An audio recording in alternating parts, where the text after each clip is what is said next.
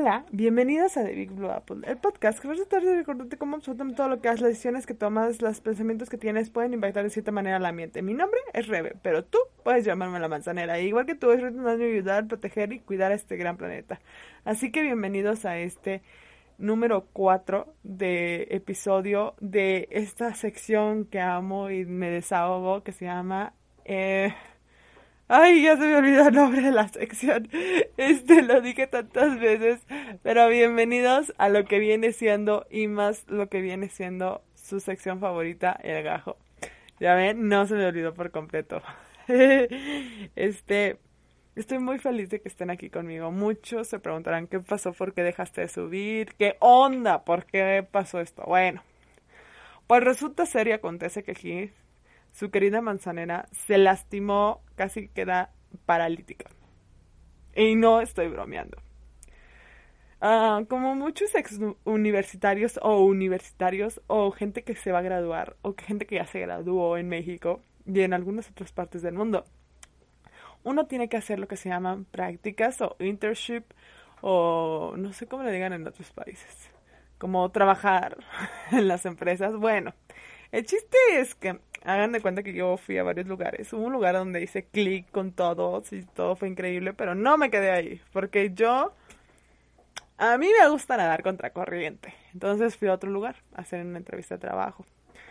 Entonces, pues resulta ser que me quedo. Para empezar, debo de decir que la entrevista de trabajo me perdieron la INE. Segundo, el que iba a ser mi jefe o el que fue mi jefe habló mierda de todo mundo. Y nunca me nunca se me dijo mi horario, nunca se me dijo la paga, nunca se, nunca se me dijo nada. Y, y más sin embargo, yo dije, sí, sí, se me hace increíble. Se me hace increíble, se me hace increíble que pueda yo trabajar ahí. Este, ¿se escuchan algunos ruidos antes? Debo hacer un paréntesis, perdón, perdón, perdón. Todavía no encuentro esa cosita para grabar y que no se escuche nada. Bueno, bien dicho, todavía no tengo el dinero para comprar esa cosa. No es que no exista. Bueno, regresando a mi historia.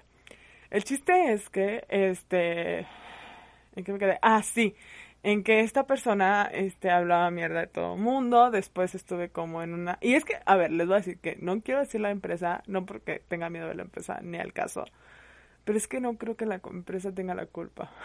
o sea, como que la gente que está mero arriba no se da cuenta de lo que son como sus trabajadores realmente y creo que contratan a pura gente que no vale la pena. Así lo voy a decir.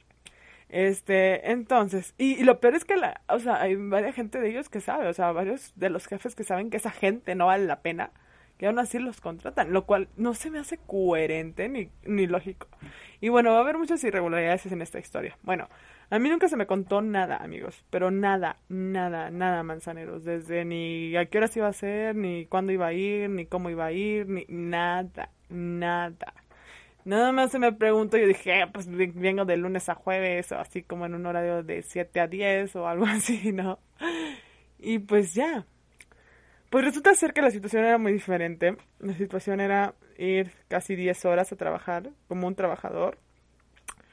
Hubo veces que me tuve que quedar más de 12 horas. A veces fue ir días que no tenía que ir. Fue ir días de vacaciones fue hacer trabajos que no tenía que hacer, que por eso me terminé lastimando y lesionando. Eh, también fue hacer cosas que no tenía que hacer. Entonces, creo que la lección aquí es, chicos, si no les cuentan lo que va a pasar, no, no firmen, no firmen, no firmen, porque ese fue mi error. Yo no sabía realmente qué iba a hacer. Y, y no sabía bien ni siquiera a qué horas iba a ir. Entonces, pues me dio mucho miedo. Entonces, después de eso, pues ya entro a, el programa, ¿no? A, trabajar ahí y como en todos los trabajos hay como una introducción. Bueno, pues por tres días. Por tres días una persona, que no voy a decir su nombre porque tampoco vale la pena, me estuvo haciendo la vida imposible. Porque ella no había tenido el primer contacto conmigo. Esa era la justificación. Y la que se me dice a mí. Y no nada más esos tres días, o sea, todo el tiempo que yo estuve ahí se me hizo la vida imposible. Lo cual está horroroso, gente. Horroroso. No, no permitan que suceda eso, por favor. Bueno, pasa esto. Y entonces quien iba a ser mi jefe nunca estaba en la oficina. Ni siquiera había un lugar para nosotros. Debo decir esto. Ni siquiera yo tenía un lugar. No había ninguna computadora. No había nada. O sea, ¿cómo les explico que no había nada para nosotros? Después, este, nos cambian de lugar. Eh, nos iban a poner donde estaban los operadores trabajando. Eh, todo mal, todo mal. Porque, porque dije que sí, esa fue mi pregunta.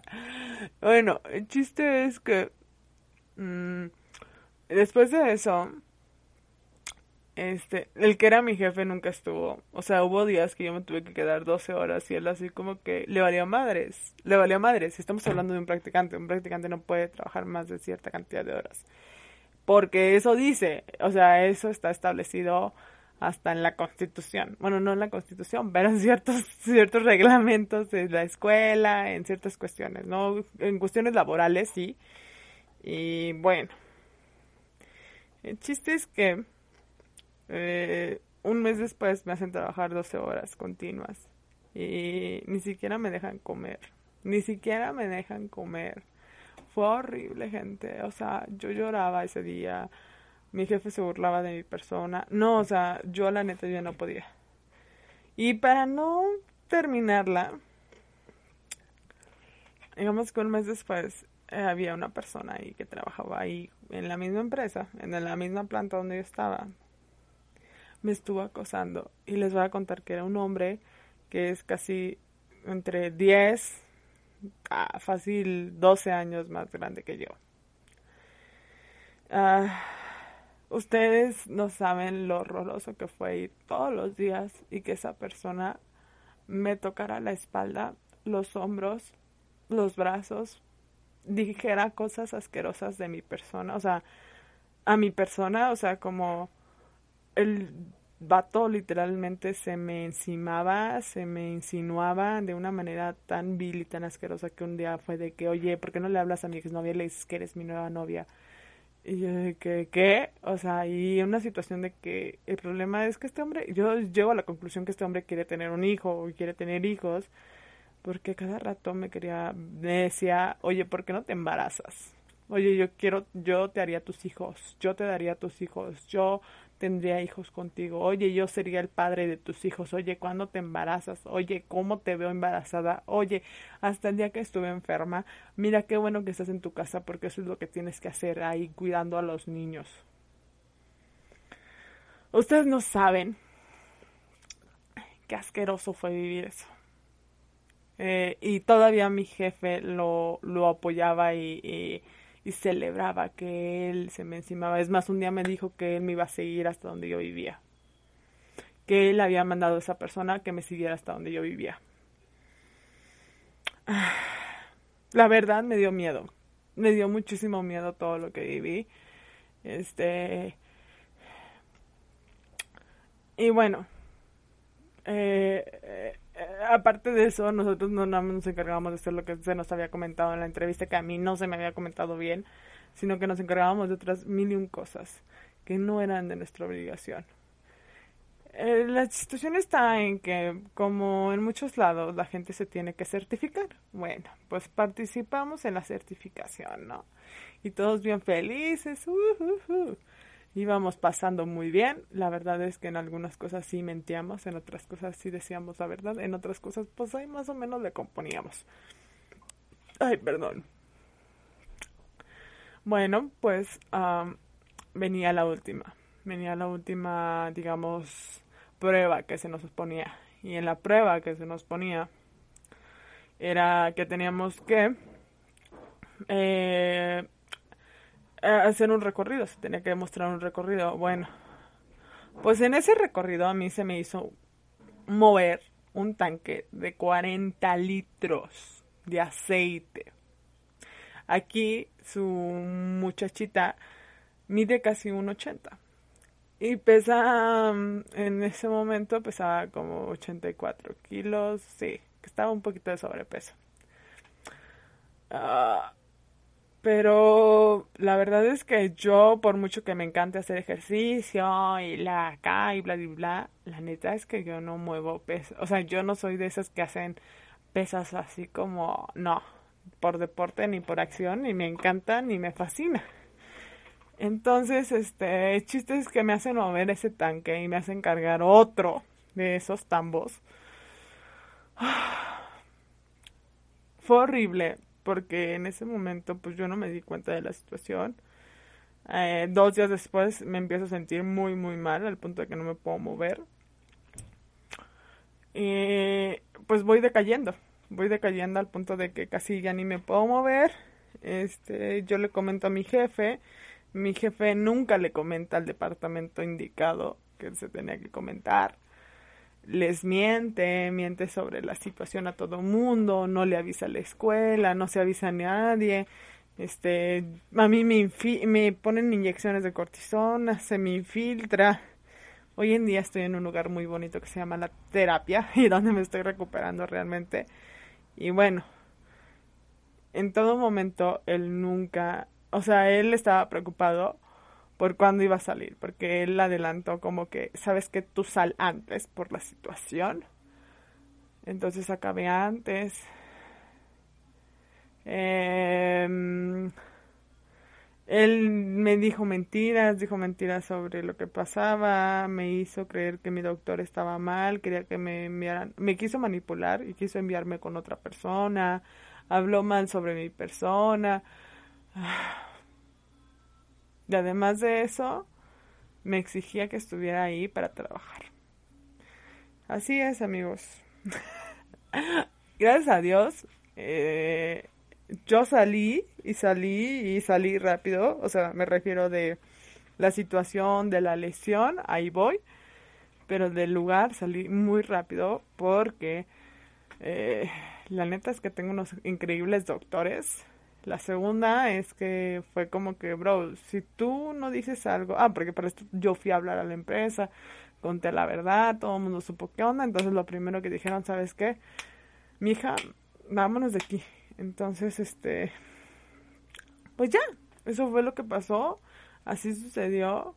Eh, este, yo ya no quería saber nada de esa empresa, si soy honesta por la situación en cómo se me había tratado. Y pues esta persona, ah, porque aparte esta persona, este, mm, ¿cómo les explico que quería?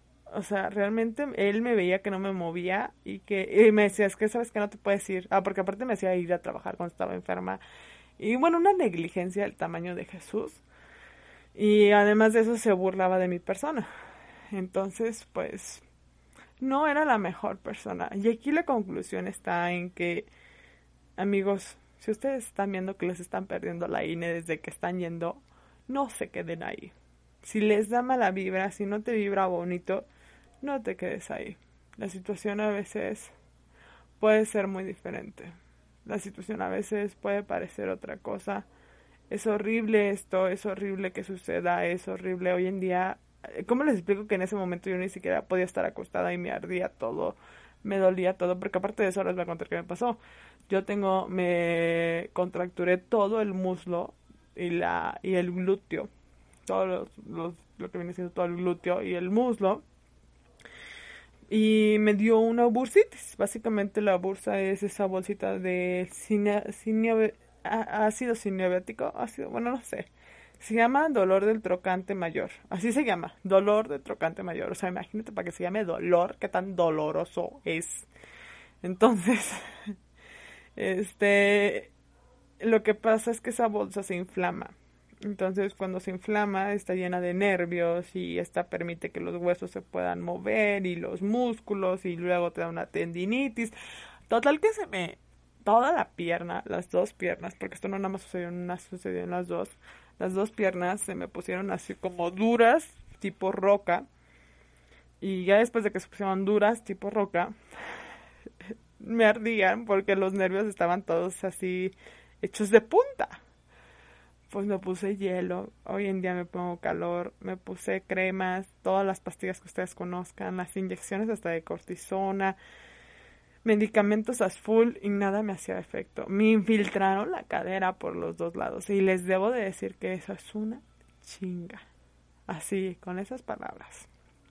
Duele como la vida. Pero bueno, después de eso, aquí estamos vivos coleando. Ya llevo, eh, esto sucedió en marzo, marzo, abril, mayo, junio, cuatro meses, cuatro meses, pero realmente tratándomela, vamos a decir que a finales de abril, entonces llevo casi dos meses, dos meses, sí, porque más de abril a mayo, de mayo, sí, casi dos meses. Entonces, pues ahí voy, va la cosa y va, digo, a veces hay días muy buenos, hay ratos muy buenos, bien dicho, y hay ratos como que mm, no están tan chidos. Hoy en día puedo decir que casi todos mis días están increíbles. Hay ratillos en los que, pero ya es una molestia, es muy diferente un dolor a una molestia. Ese dolor ni siquiera te puedes, ah, porque aparte de esto, o sea, no te puedes dormir de lado, te tienes que dormir como tabla. No te puedes mover, no te puedes caminar, no puedes bajar, no te puedes sentar, no, o sea, literal no puedes vivir porque esta cosa está entre la cadera y el fémur y entonces te das cuenta que está en medio, que es lo que permite cargar todo tu peso y permite que te muevas. Entonces, ah, básicamente es eso, ¿no? Es una parte fundamental del cuerpo. Normalmente quien sufre de estas dolencias son los porteros porque siempre se caen de lado, pero aún así es muy raro. Realmente muy poca gente sufre de estos dolores y muy poca información hay en internet sobre esto y mucha de la información es como que no es tan verídica. Hay un doctor que, gracias al cielo, yo estaba muy preocupada de cuánto tiempo me iba a tomar esta situación porque hace cuenta que me ponía de cualquier cosa y no se solucionaba. Pues sí toma como entre tres a cuatro meses, entonces ahí voy. eh, y pues sí, fue horrible porque aparte estamos en verano y la gente quiere salir en verano, el cuerpo quiere salir en verano. Y pues, güey, no puedes. Aparte estaba mi graduación, me perdí mi graduación, pero la neta tampoco tenía muchas ganas de ir. Pero pues era, ajá, quiere salir, aparte traía dinero, me iba a ir a, de Nueva York de viaje y luego con la vacuna pues me iba a ir a vacunar. Y pues ya no se pudo hacer nada. Eh, Tal vez ustedes se preguntarán, ¿y qué pasó con este jefe? ¿No? ¿Qué pasó con toda esta situación? Pues nada, no pasó nada. Eh, bueno, sí, sí pasó, o sea, tuvo problemas con la uni. Eh, yo me alejé lo más que pude de esta persona, porque fue muy tóxico. Aparte de esto, debo de contarles algo. Esta persona que era mi jefe, por alguna muy rara razón decía que todo mundo lo odiaba y que todos eran malos con él y que siempre lo corrían. Ah, porque para esto de todos lados lo corrían. Y les es que todos me tienen envidia. Y yo de que, no creo que sea así, pero pues bueno, cada quien cuenta la historia que quiere. Entonces, este, ¿se escuchan música afuera? Es que hay música afuera. Entonces, este, regresando, eh, sí, sucede acontece que el tipo era mucho más tóxico de lo que parece. Este. Ah, aparte de eso, debo contarles otra cosa. Las practicantes que estaban conmigo eran muy tóxicas. Bueno, no todas. Yo me juntaba con una que éramos súper buena onda y así como bien tranquilas. Pero la otra sí era muy tóxica. Muy tóxica. Eran dos muy tóxicas que, me daba miedo. Me daba miedo que yo. Pero bueno. Eh, tú dices, ay, bueno, ya que. Este, pero finalmente lo que puedo concluir de esta situación es que amigos, aléjense de las situaciones que parezcan y se vean feas, aléjense de todo aquello que se ve muy tóxico y a veces hay momentos en la vida que que se necesita esto, ¿saben? O sea, yo también agradezco que haya pasado esto porque hoy en día estoy en un lugar muchísimo mejor, estoy haciendo cosas que yo quería hacer, pero que las había dejado y que las había aplazado también me dio tiempo para pensar lo que mucha gente no puede pensar, que es que va a hacer en su futuro. Gracias a esta lesión he visto que puedo hacer en mi futuro y que sí, además de eso me di, o sea, estoy consciente de mi cuerpo, cuido muchísimo más mi cuerpo y me pude comprar algo que quería mucho. este, además de eso, creo que disfruto más la vida disfruto más y agradezco el hecho de estar parada, el hecho de estar sentada, el hecho de valoro más. Em, también me dio la oportunidad de darme cuenta que no quiero ser mamá porque no aguantaría un dolor. No aguanto dolores. No, ya no, gracias, thank you next. Eso es lo que más he preguntado, ¿saben? Eso es lo más extraño de mí. Lo que más he preguntado es si me puedo embarazar. Porque yo no le veo por dónde. o sea, me refiero a que no, son muchos dolores. No, gracias, thank you. Entonces, bueno, esas son las situaciones que me han pasado hoy en día. También me di cuenta que soy muy desesperada. Soy muy desesperada. Entonces, pues finalmente, yo no creo que haya sido por envidia. Yo creo que fue una situación que sucedió. Fue estuvo mal que yo anduviera haciendo eso. Ah, porque para esto yo no tenía que andar cargando nada. Nunca se me dijo que tenía que andar cargando nada, pero bueno. Eh, estuvo mal la situación, eso fue malo y ya. ¿No? Este yo no deseo volver a estar en ese lugar. Porque, por ejemplo, mi papá me decía, ay, que vuelvas a trabajar ahí. Le dije, no, gracias, o sea, thank you, pero no. Este, Ay, no, la verdad es que fue una situación difícil, ha sido una situación, más que nada mentalmente, fue una situación que me asusté muchísimo. Este, y pues, amiguitos, cuídense mucho, cuiden su cuerpo mucho, valoren todo. Y si no les vibra, no lo hagan, no se metan, por más que parezca que es un muy buen proyecto. Y si no les dicen bien todas las cosas, dude, no, ¿sabes qué? No, gracias, pero no. Y pues nos vemos muy, muy pronto, queridos manzaneros. Hasta luego, bye.